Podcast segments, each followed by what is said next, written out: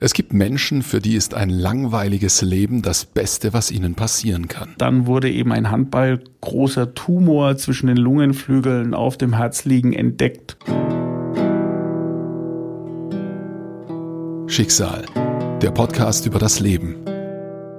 Also manche finden ja durch solche Schicksalssachen irgendwie zu Gott und sagen, es ergibt einen Sinn, es gibt einen Grund, dass ich das erleiden darf, sozusagen.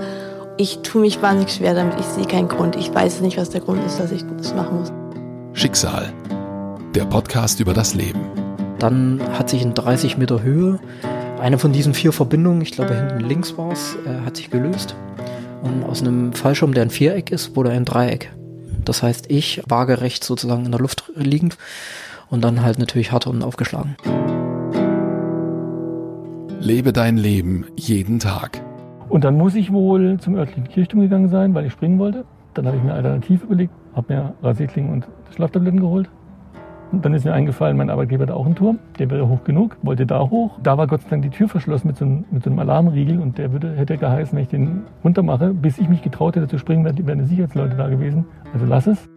Lebe dein Leben jeden Tag. Plötzlich tauchte nämlich ein Mann auf, der mir mit einem stumpfen Gegenstand den Schädel eingeschlagen hat. Und ich habe ein schweres Schädelhirntrauma erlitten. Ich war dann 14 Tage im Wachkoma.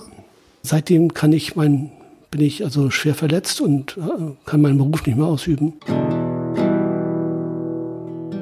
Schicksal, der Podcast über das Leben. Und ähm, irgendwann, als ich älter war, habe ich auch erfahren, dass das daran lag, dass ähm, mein Vater, den ich nicht kenne, sie zwei Wochen nach meiner Geburt verlassen hat.